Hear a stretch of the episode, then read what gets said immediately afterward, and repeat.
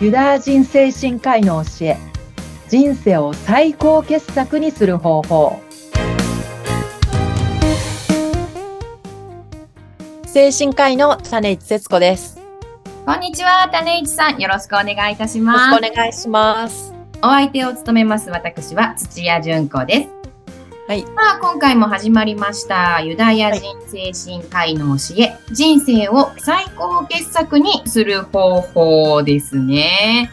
毎回、えーユダヤ人精神科医の方の教えを分かりやすく噛み砕いて教えていただいていますが、はい、さあ、種市さん、今回はどんなキーワードでお話ししていただけ今ますか回はですね、えー責任っていう言葉を、えー挙げて、それについて、グラス博士の選択理論の話もつなげていければと思います。はい。はい。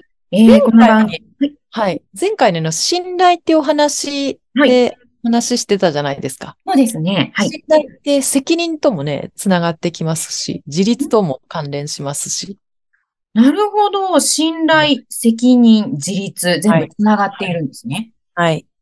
なるほど。えー、グラッサー博士といえばね、ユダヤ人精神科医の中では、まあ、アドラーと並んで、やっぱ有名な先生でいらっしゃいますが、そのグラッサー博士が説いている教え、はい。こちらを教えていただきます。はい。ブラス明石は、幸せになる責任はその人自身にあるっていうことを述べてて、まあいいも言ちろ葉ん、ですよね。幸せになる責任は、その人その自人身自身ににあある。る。その人自身の人生の選択であるっていうことを言ってるんですよね。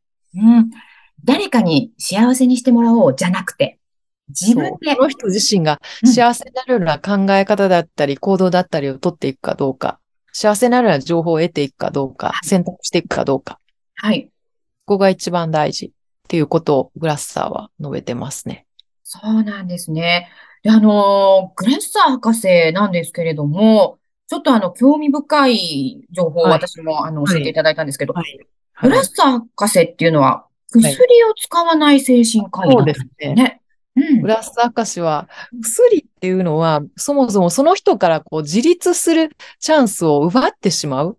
ああ、眠れないとか、不安であるとか、そういったクライアントの方に薬を出して、まあまあ症状はこう、まあ、消えてなくなった、和らいだ。うんでも本質的な問題がこう解決してない、してない、ストレスに対するこう、えー解決だったりができないまま、うんその、ストレス対処力を本人が身につけないまま、とりあえず薬使ってで、どうにかこうにかやり過ごしてしまってるみたいな。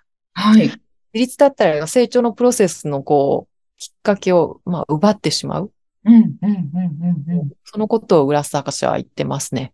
そうなんですね。あの、種市さんは精神科医でいらっしゃり、そして産業医でもいらっしゃるので、あの、ちょっと心にお悩みをお持ちの方のね、おはい話とかもはい。聞いたりされると思うんですけれども、いはいやっぱりでも今の時代、そういった方に薬なしで治療っていうのはぶっちゃけ難しかったりしますかそうですね。一般的には薬って、その症状を和らげるような効果は早いんですよ。はい。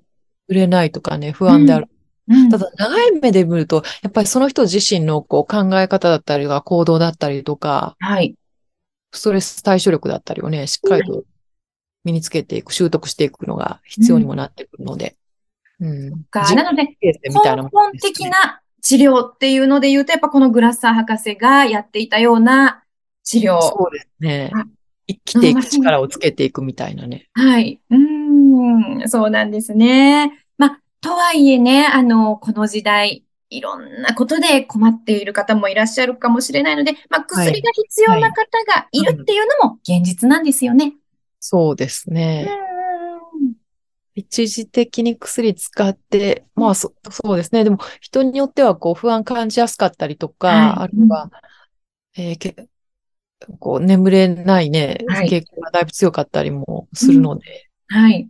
必要に応じてお薬も活用しつつ、でもそれで全て解決するというよりかは、やっぱりその人自身が人生をたくましく生きていけるよう、うん、なんか考え方だったりだ、行動だったりを成長できるような方向に作っていくっていうのが大事で。そっうんか。なので、種市さんはそういう方の手助けだったりお手伝いをお仕事としてされてるんですね。世界の見え方をちょっとこう変化させるだけで、はい。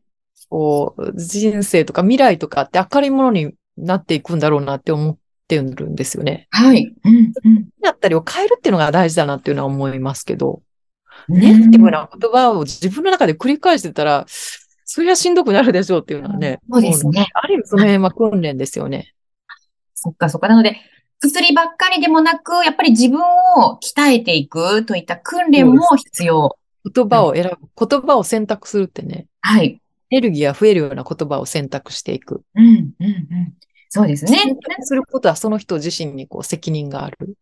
選択することも責任があるっていうこと選ですね択。する責任、自分の人生を生きる責任、はい。自分の人生に責任を持つ。そうですよね。どうせだったらやっぱり幸せになれるような選択を重ねていって幸せな人生を送りたいですもんね。なので、この番組でも何回かこの選択理論についてもね、えー教えていただいていますけれども、グラッサー博士ってやっぱりすごい先生なんですね。グラッサカスは、グラッサカスは学校教育にもね、力入れててあ、経産省の方の、うん方々も支援して、その方々ね、立ち直らせて、だから教育によって、はい。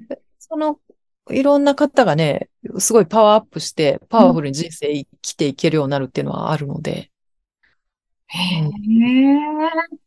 教育って言っても、まあいろいろなんですね。お勉強ばっかりじゃなくて、そういう人生人の、生をこうパワフルに生きていくためのスキル、はい。選択。自分の人生を自分で適切に言葉だったりとか、考え方だったり、行動だったりを適切に選んで、パワフルにやっていけるようにする。はい。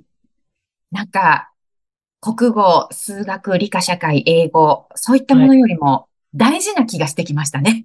から。 アドラーもグラッサーも未来志向の考え方ですよね。未来志向。はい。精神分析とは過去思考のアプローチになってくるので、はいなので、ちょっとね、考え方がちょっと後ろ向きになってね、しんどくなることとかってあるんですけど過去をこうまあ振り返るここのブロックを、ここのブロックを外す意味ではね、向き合うっていうのも、やっぱり大事になることとかはあるので、過去と向き合うってことですことか向き合う、勇気を出して向き合う。うん、うん、うん、うん、うん。でも、そればっかりでもいけないっていうことですね。うん、未来、未来に向けての目的があるから、はい。だから、しんどくてもね、乗り切っていける。うーん、そうですね。その、しんどいかもしれない人生を幸せなものにこう立て直すっていうのも自分の責任ですね。かその鍛えるっていう風に捉えることができればね、はいしんどくても前向きにやっていけるんじゃないかなっていうのは思いますけど。そうですね。あのー、私もいろいろ仕事などでこう、辛いこととかにはいな。った時に、はい。これは今私は試練の時だって思うようにしていて、あーはい。そうなはい。ので、あのー、やめてしまうことは簡単だけれども、はい。ちょっとこの試練と戦ってみようとかはい。はい。思うようにしていて、はい。で、その戦っている自分を、なんかこう、どっか遠くからまた見てて、頑張れって自分がまた応援してるみたいな。あ、すあすごいです ね。ごいですか。英雄の旅みたいな。本当まにさにそれですね。そう、なので、こう、戦っている自分を、あの、ゲームをしている、こう、自分がこう、はいはい。応援して、してるみたいなはところもあるんですけれども、そういったなんかこう、強く生き抜いていくことも大事ですもんね。うーん。自分の人生には責任がありますからね。だんだんその英雄の旅の中で、いろんな知恵だったりとか武器を持ったりしながら、だんだん力がついて、はいえすごいこう、英雄がもうどんどんパワフルになっていくね。パワーアップしていきますよね。知恵だったりとかね、はい。いろんなスキルだったりとかを身につけ仲間とかね。うんうんうんうんうん。そう、なので、今、私だったら、あの、はい種市さんとこうやって番組をやらせていただくことによって、はい素敵な言葉を毎回教えていただいてます。それも自分自身の武器になってます。 ああ、いいですねありがとうございます。なので、ラジオを聞いていただいている方にも、そういった自分の心の武器になってくる。は。い。は嬉しい。いですね。いいですね。で、そう、なので、あのーこの番組を聞いて、サブタイトルにもあります、人生を最高傑作にする方法。何か皆さんのヒントになってくれたら嬉しいですね。はい。私としても、皆さんの人生がより豊かにパワフルになるように応援してますので。そうですよね。はい。なので、この番組では毎回、えー、種市さんが、えーキーワードを一つ出していただいてね、えーそれにまつわるお話ししてくださっています。えー今回は、責任というお話でしたけれども、まあ、責任、前回お話しいただいた信頼とかね、えー安心とか、そういったことと全部つながっているんですよね。ですね。うん。はい。なので、今回のお話も皆さんの人生に少しね、こうエッセンスを加えられるといいなと思っております。はい。